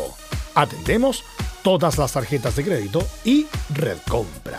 Infórmate más en nuestras redes sociales, en Instagram y Facebook. Recuerda, somos de la casa, una delicia al paladar. Durante esta emergencia sanitaria, realicemos actividades junto a nuestros niños, niñas y adolescentes. Intentemos solucionar los problemas con diálogo y conversando sobre las emociones que surgen estos días. Que ellos confíen en sus padres o adultos cuidadores puede evitar el consumo de alcohol y otras drogas. Si necesitas ayuda, ingresa a senda.gov.cl o llama al 1412. Senda, Ministerio del Interior, Gobierno de Chile. Visita www.radiosport.cl, el sitio web de la Deportiva de Chile. Programas, noticias, entrevistas y reportajes, podcast, radio online y mucho más. Todo lo que pasa en todos los deportes lo encuentras en www.radiosport.cl. la Deportiva de Chile en Internet. Comercial IAC y Compañía Limitada. La mejor calidad mundial en laminados decorativos. Comercial IAC y Compañía Limitada es Pertec en Chile. San Ignacio 1010. Santa Rosa 1779, Avenida Mata 446 y Portugal 501. Comercial IAC y Compañía Limitada es Pertec en Chile.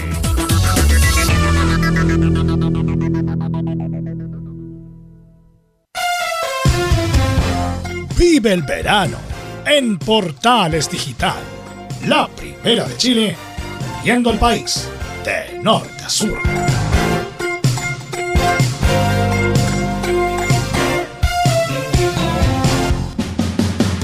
Un acercamiento electrónico a todo lo que pasa en el fútbol. Escuchas Estadio en Portales en su edición central. La primera de Chile, uniendo al país de norte a sur. 14 horas con 30 minutos, 14 horas con 30 minutos. Tuviste un accidente en tu trabajo, te sientes con las manos atadas, te despidieron injustificadamente. En reparación laboral te asesoran y acompañan abogados especializados en trabajo. Los resultados los respaldan.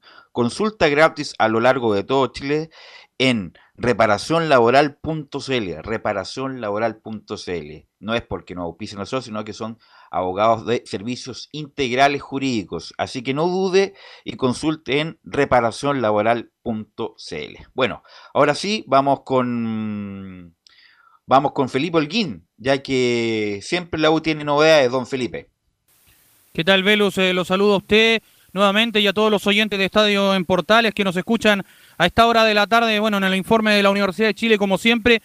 Claro, hoy en la conferencia de prensa habló eh, Franco Lobos, eh, quien eh, se refirió a varios temas bastante importantes, fue desglosando ahí en esta conferencia de prensa que fue bastante rápida, se puede decir, a diferencia de otras conferencias, pero al respecto de los puntos que tocó bastante este jugador que va a buscar una oportunidad en el equipo de la Sachi Santiago Escobar, que de hecho va a debutar el día domingo ante Unión La Calera dejó varias declaraciones bastante interesantes, donde dijo entre ellas eh, que va a estar para pelear eh, cosas importantes el cuadro azul y también eh, se refirió a otras cosas, por supuesto, al esquema táctico que está preparando Santiago Escobar, esto de probar a Simón Contreras por la banda derecha en desmedro de un hombre que está entre algodones, estoy hablando del jugador eh, eh, Jonathan Andía, quien eh, sería una de las dudas que tendría el cuadro de la Universidad de Chile al respecto de este debut que va a tener la U allá en Calera. Bueno, Franco Lobo es un excelente jugador, pero como diría el extinto y quien paz descanse Bombalé, tiene que espabilarse. Pues, es un muy buen jugador, con, con, una envergadura distinta. Un atacante chileno es alto, rápido, dribleador, pero siempre también le pasa algo. Siempre, el, año pasado se lesionó mucho Franco Lobo. Y, cuando estaba en cancha era uno de los pocos que ganaba el mano a mano. Entonces, este año es una muy buena oportunidad para él, a pesar de que también está Junior Fernández, está Ronnie Fernández, está Palacio y el mismo Arangui que pueden jugar de delantero. Pero Franco Lobo es un jugador de condiciones. Eh, pero si quiere dar el salto al, a la brevedad, tiene que eh, este campeonato eh, rendir y ojalá prepararse bien para poderse titular y no ser alternativa, Felipe. Sí, y lo que dejaba entrever este jugador, Franco Lobos, que también eh, tuvo varias declaraciones, como lo mencionaba, habló de esta pretemporada que tuvo la U, habló al respecto del físico, que, que, fue bastante ardua, eh, pasemos a revisar las primeras declaraciones, muchachos, donde dice, esta pretemporada estuvo en lo físico bastante intensa. Mira, creo que esta pretemporada, bueno, estuvo en lo físico bastante intensa. Creo que aquí la, pretemporada fue bastante útil para, para, sacar el estado físico que vamos a mantener durante, durante todo el año.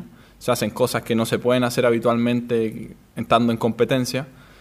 Y los partidos que tuvimos nos sirvió para, para irnos conociendo, para, para ver eh, en qué cosas podíamos mejorar, porque uno al entrenar a lo mejor no ve eh, todo el global de lo que va a hacer el equipo en un, en un partido. Entonces, creo que el partido nos no hace ver cómo vamos a funcionar y de ahí, más que ver la, las cosas buenas, creo que sacamos más las cosas malas que, tuvimos para, para mejorarlas. Ahí estaban las declaraciones de Franco Lobos eh, en conferencia de prensa. ¿Tendrá una oportunidad permanente con el nuevo técnico Lobos en la Universidad de Chile? Esa es la gran pregunta, porque antes de lesionarse era el jugador con el uno contra uno, el que ganaba la línea, el que metía centro. Le falta goles, ¿verdad? Pero era el mejor atacante. en ataque, en ataque, era el más, mejor atacante Lobos en la U de Chile, Velus. Sí, pues ya lo mencioné, eh, es el año de Lobos, tiene que despabilarse. Ahora o nunca. ¿eh? Tiene que despabilarse Lobos ya y ser titular y tener continuidad y incluso si estuviera tenido mejor nivel, ¿por qué no la selección? Un jugador de, mucha, de muchas condiciones. Algo, por ejemplo, lo que a lo mejor no tiene tanta técnica individual, pero lo que sí tiene unas ganas y un hambre es Montesino, algo así. Pero bueno, son jugadores de distinta cuerda, de distinto temperamento y esperemos para el bien de la U y el bien de, Lobos que sea titular y con continuidad eh, Felipe.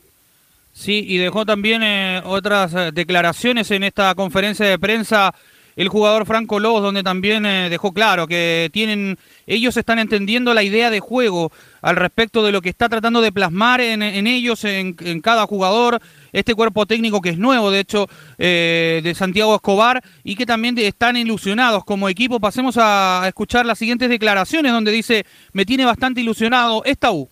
Estamos teniendo una, idea de juego bastante clara eh, y eso es fundamental a la hora de competir. Si todos tenemos una idea de juego, si todos tenemos la misma idea de juego, es porque todos tiramos hacia el mismo lado y todos prácticamente en la cancha pensamos lo mismo. Entonces, desde ahí ya se prepara una base bastante interesante que como te digo no la, no la, no la veía y, a mí me tiene ilusionado esta U.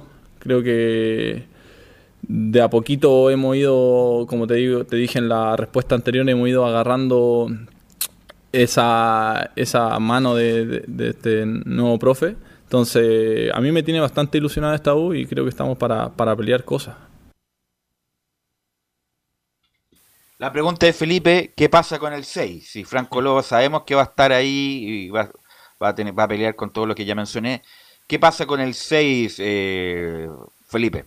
Buen punto tocas tu, Velus. Claro, yo ayer me pude comunicar eh, con eh, el vicepresidente de Rosario Central y eh, me mencionó que la U, claro, había hecho una oferta por el 50% del pase de Ojeda, de Manuel Ojeda, eh, más o menos es un millón de dólares, así que ahora la U va a tener que esperar lo que diga Rosario Central, que es el, equipo ya que tiene la última palabra y, ellos van a decidir si es que lo quieren vender o no. Recordemos que el Kili González dijo de un comienzo que no quería venderlo porque quería esperar que llegara un refuerzo para poder, eh, si es que este jugador se iba de cuadro canalla, poder eh, ocupar ese puesto otro jugador que a él le interesara.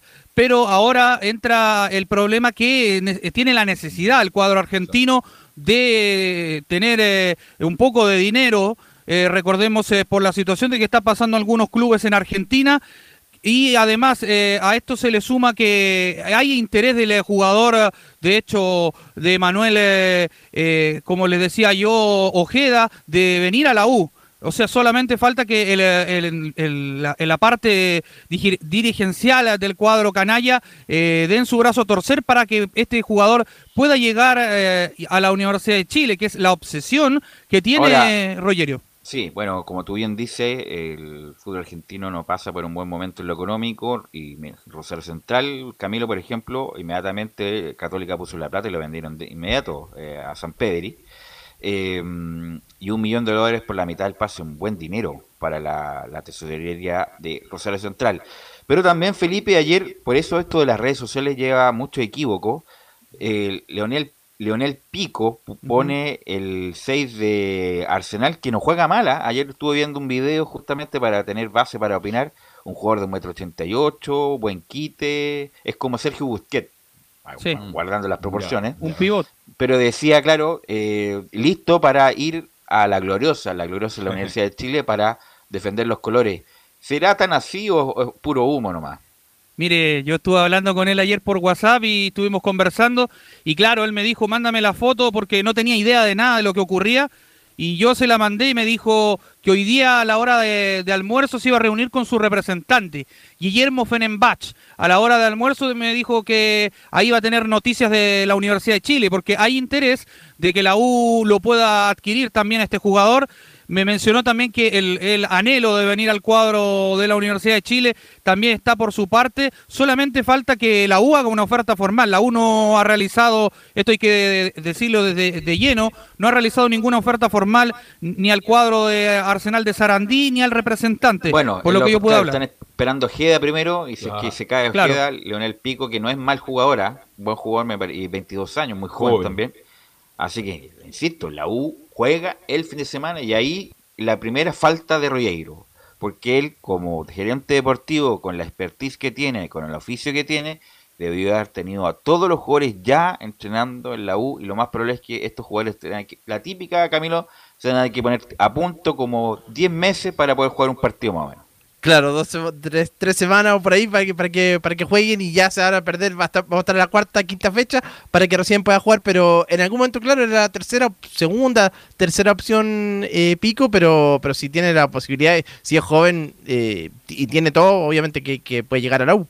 Faltan dos jugadores, un central urgente un 6. Y el 6. Ahora yo pienso, con todo lo que he escuchado de ustedes, con lo, todo que he leído, que si la U pone un poquito más de plata, Ojeda va a ser el 6 de Universidad de Chile. ¿Algo más, Felipe? Sí, para cerrar, muchachos, que eh, hablé también con este jugador que ustedes mencionaban ayer, eh, del jugador de Talleres de Córdoba, Juan Ignacio Méndez. Eh, también está en la órbita de la U, pero tampoco hay una oferta formal, así que eso es más que nada rumores. lo más concreto es lo de Ojeda y por ahora solamente lo que les mencionaba yo de Leonel Pico. Ok, Felipe, mañana ampliaremos esta noticia de la U que, insisto, siempre da noticias. Gracias, Felipe. Muy buenas tardes. Nos escuchamos más tarde, Felipe, que va a estar a cargo de la información de cancha, así que muy atento, Felipe, con el nombre de los jugadores, quién hizo la, falta, la, amarilla, para, que, para que estemos clarito el día de hoy. Bueno, em, vamos con Belén, porque se oficializó la llegada de Cristian Cuevas, del criticado Cristian Cuevas por redes sociales, pero llegó el lateral izquierdo que quería Paulich o no Belén Hernández. Sí, muy buenas tardes nuevamente, Velus, y a todos los que nos escuchan hasta ahora. Claro, eh, era un jugador que, quería Cristian Paulucci para reforzar el, lado izquierdo, para hacer em, la competencia Alfonso Parot. Eh, Cristian Cuevas fue oficializado como el cuarto refuerzo de, la Universidad Católica de esta temporada 2022, que ya está a la vuelta de, de la rueda. Em, va a llegar por un año.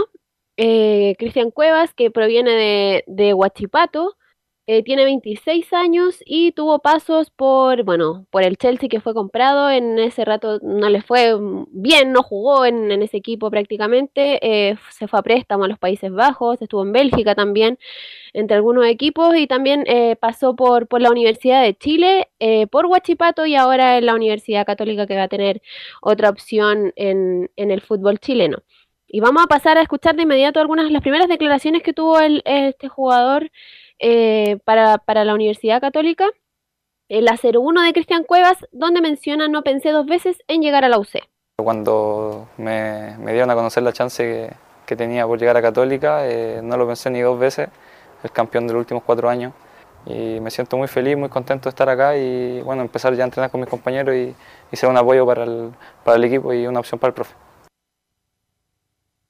Hoy día fue el primer entrenamiento de Cristian Cuevas al mando de, de Cristian Paulucci.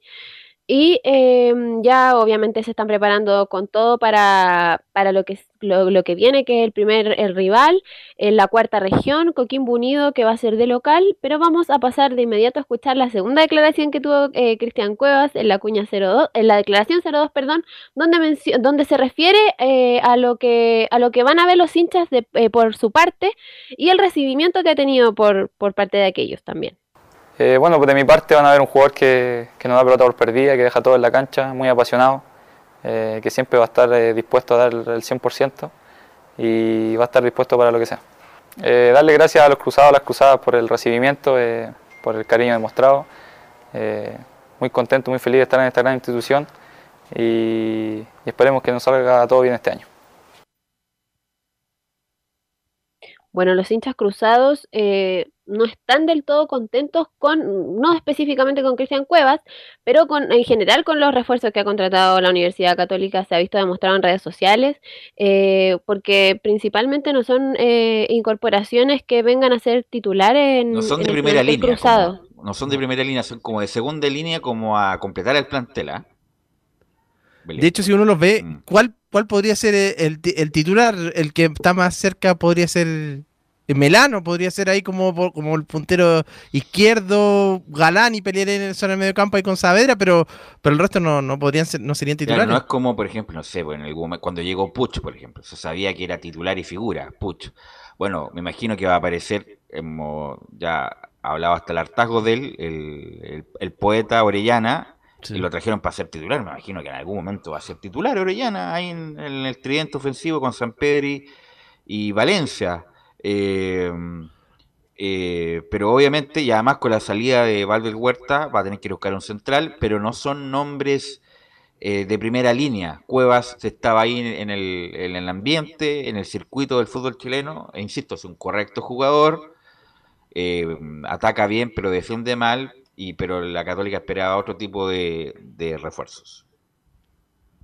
Claro, como lo decía bien Camilo, el, el que asoma como posible titular sería, claro, Lucas Melano, que también era, eh, era el otro eh, incorporación que, que pedía Cristian Paulucci.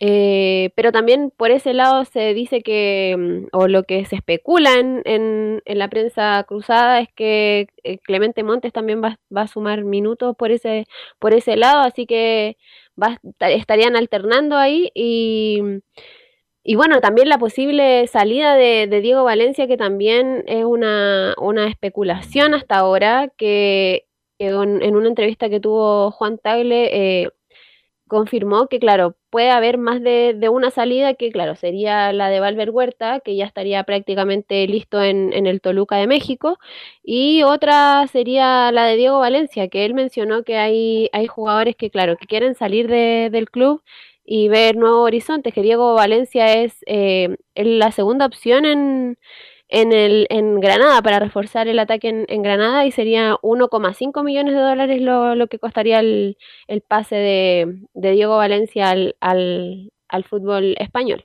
Es buena cantidad para dejar partir a Valencia, un jugador de proyección, un jugador joven, goleador en la Católica, pero un millón y medio de dólares no, habitualmente no llega al fútbol chileno. Pero Europa, y Europa, Europa, ¿cierto? Claro, Granada. No, Granada. Europa, cualquier jugador menos, sobre todo que está costando mucho a los jugadores chilenos llegar a Europa. Mucho. Eh, están llegando Llegan a México, Están ¿no? yendo a México, a la MLS, eh, pero a Europa probablemente tal, es, es mejor que se vayan para allá, si es que tienen la oportunidad, por supuesto, porque con el bolsillo del resto cualquiera opina, pero hay que estar metido ahí en, lo que pasa en los jugadores, en su ambiente para rechazar o no una, oferta determinada. Así que eh, Valencia además que cumple con el como la envergadura Camilo, ¿eh? un hombre alto que es adaptable, puede jugar de nueve, puede jugar por izquierda, puede jugar por derecha, independiente que lo pueda hacer mejor o peor, pero es un jugador que tiene como de perfil para el fútbol europeo. Maneja todo el perfil ahí de la- del ataque, incluso ya como, como puntero también ya, ya está manejando mejor la posición. eh, fue uno de los, de los regulares de la, de la Católica en la temporada anterior. Ahora, si se va a Valencia, la Católica tiene que salir a buscar otro, otro atacante, definitivamente. Bueno, es que hay Orellano, pues ahí tendría, tiene que aparecer el, Eh, de- usted habla del poeta. ¿ah? el poeta, sí, sí. Me sí. quedo con el gol que le hizo Argentina por ahora. Este, no sé a por qué lo trajeron. a- si no lo ponen, no sé. No, pero el problema es del, po, no es problema del técnico. El técnico no lo ve bien. No lo quiero defender porque yo dije en un momento dado que no me parecía que llegara un jugador tan avanzado, tan, con tantos años, pero resulta que no ha tenido la oportunidad, pues, pero No, real. pero se ha jugado mal. ¿Cuántos tampoco, partidos se ha completos jugado también. Orellana, cada vez, que, cada vez que ingresa no marca ninguna diferencia, pues Camilo. Si está bien, independiente que pueda tener un gran nombre Orellana, pero también tiene, él tiene que ayudar un poco con su rendimiento, independiente que se llame como se llame. De hecho, ha jugado partidos, claro, no, no son muchos, pero, pero cuando, como, como titular, pero cuando ha ingresado ahí tampoco es que haya marcado la diferencia eh, Orellana. Así que hay que recordar que uno de los mejores pagados del fútbol chileno y todavía No hay que tapar a Montes, No lo reditúa mm, eh, Belén.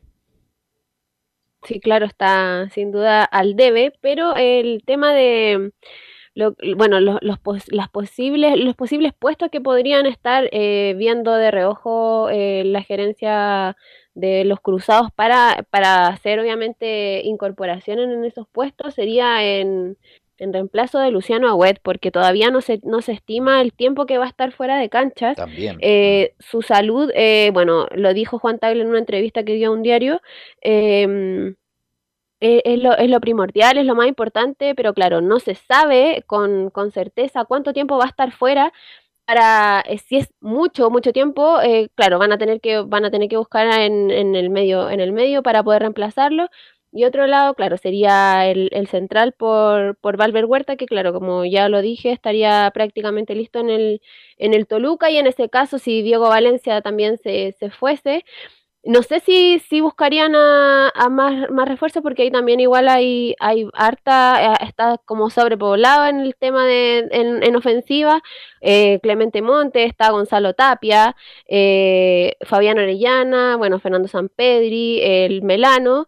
Entonces, no sé, no me, no me atrevería a decir si, si van a buscar en, en ofensiva en reemplazo de, de Diego Valencia en el caso de que se, se fuese a, a jugar a la liga.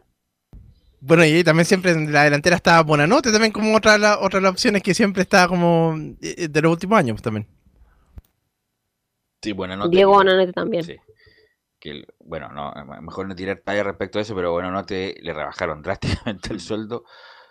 Así que, bueno, eh, ya escuchando de Veranote de sentirse muy cómodo acá en la Católica y sobre todo en Chile, los colegios donde vive, etcétera, etcétera. ¿Algo más, Belén?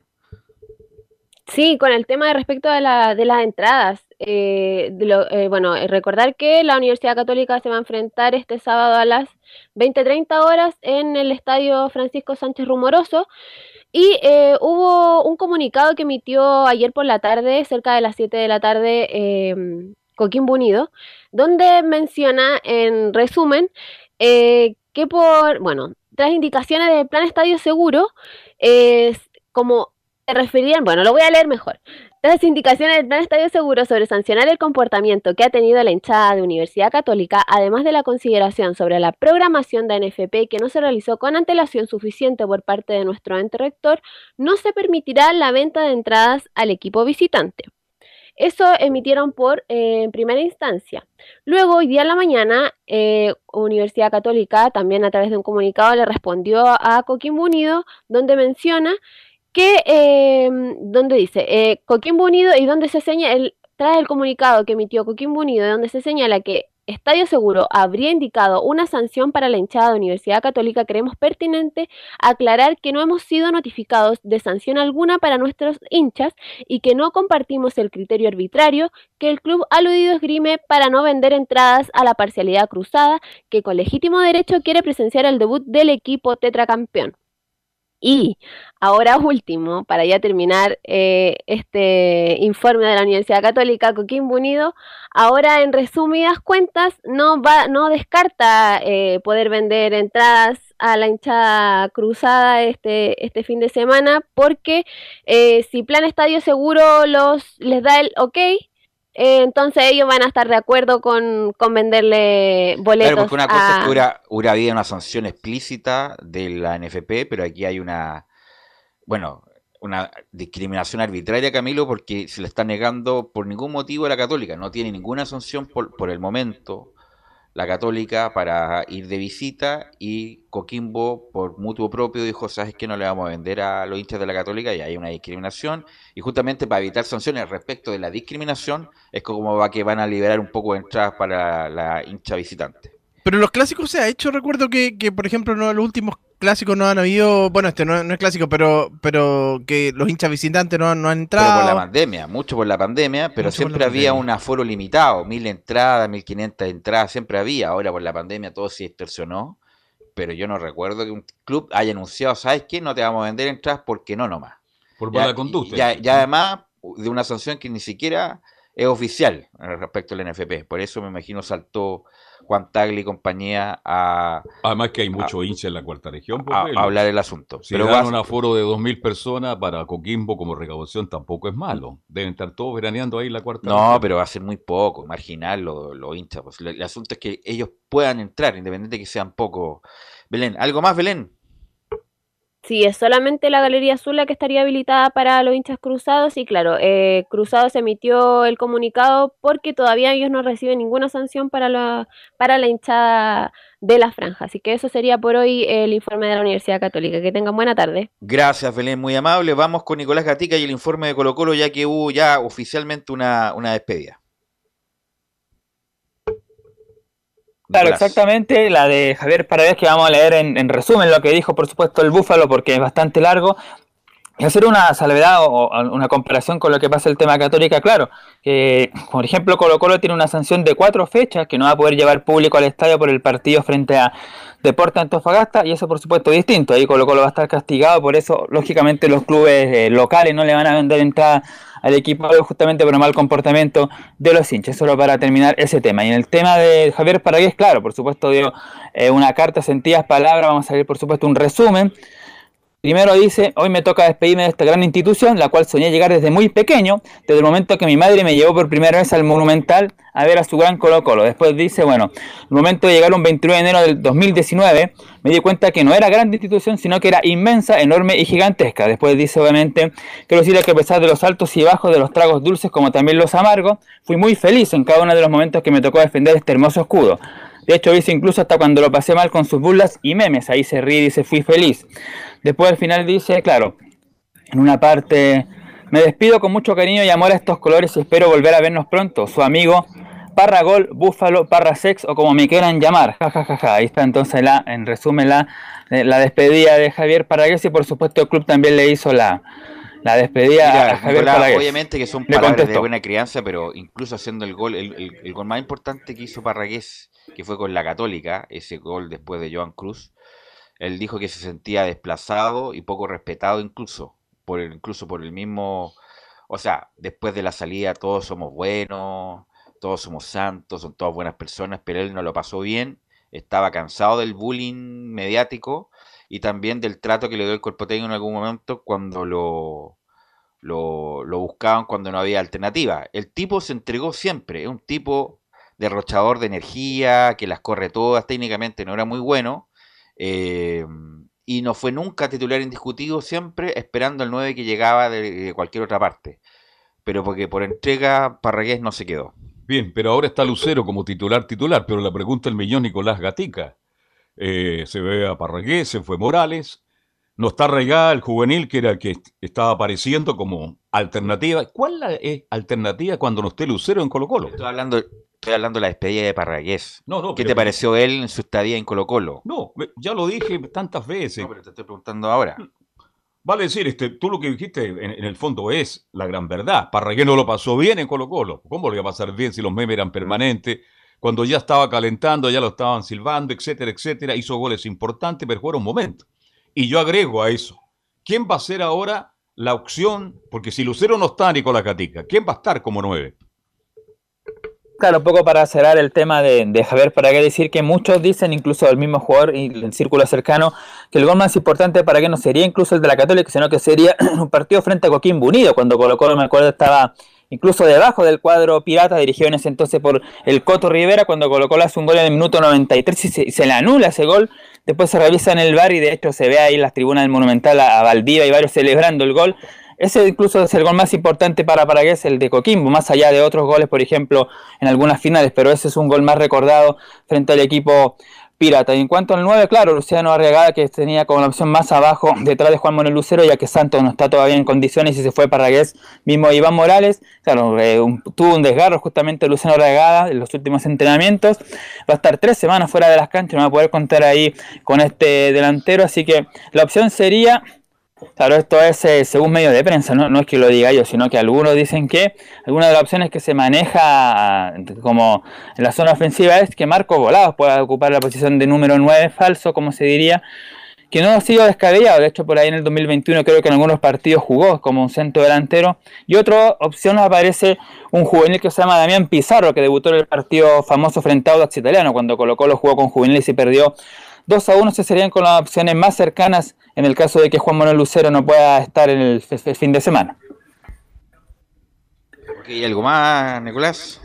Sí, vamos a escuchar solamente una declaración de Juan Martín Lucero, justamente, ahí que habló para un medio DirecTV Sport, justamente, eh, una declaración nomás en esta jornada de Juan Manuel Lucero. Vamos a ver aquí cuál la que vamos a elegir. Aquí está, vamos a escuchar la número 4 de Juan Manuel Lucero. Dice, me motivó mucho para venir el llamado de Quinteros y la dirigencia. Pero bueno, a mí, a mí algo que, me motivó mucho fue el llamado del técnico, el llamado de la dirigencia. Eh, como bien saben, son varias, en la mesa directiva de Colo Colo se toman decisiones de, entre varias personas y bueno, en un momento tuve un Zoom donde estaban todos reunidos y que todos estén de acuerdo, creo que, que a mí eso me, me conmuvo mucho porque eh, mayormente cuando hay una contratación de un jugador, eh, capaz que tres, cuatro están de acuerdo, otros no, pero bueno, a mí todos me, transmitieron su confianza, sus ganas de que llegue al club, al igual que, el cuerpo técnico, y también vi que mantuvieron todo el plantel y que estuvo a punto de pelear el, campeonato, que si bien dice no hubiese sido por el COVID, creo que lo hubiese ganado, y bueno, que mi idea era venir acá para tratar de, salir campeón, de ganar títulos y, y seguir compitiendo, porque bueno, en Vélez íbamos a tener competencia internacional también, tenía para renovar, pero bueno, me decidí por acá por, por, por cómo me, trató la dirigencia del cuerpo técnico.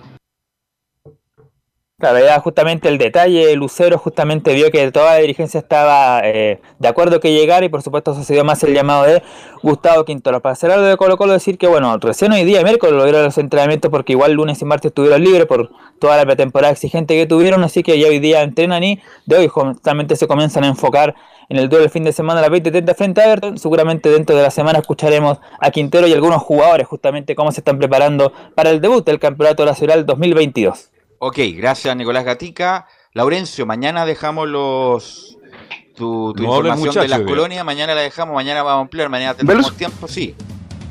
No, eh, justamente 30 eh, segundos, eh, Palestino confirmó a Franco Parto como nuevo refuerzo, defensa de 24 años, viene de Estudiantes de Río Cuarto, recordemos que reemplazó a Ramiro González, quien estaba listo en Palestino y terminó firmando en Talleres. Más ampliado eso el día de mañana, muchachos. Ok, los invitamos a las 16.30 horas para toda la cobertura del partido por las clasificatorias Bolivia-Chile de Hernando Siles, así que va a estar en todas las plataformas de portales, los dejamos invitados a las 4 y media. Gracias Emilio por la puesta en el aire, nos escuchamos más tarde.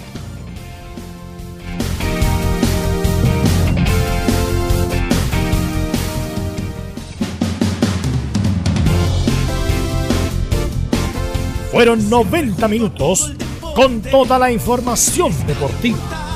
Vivimos el deporte con la pasión de los que saben.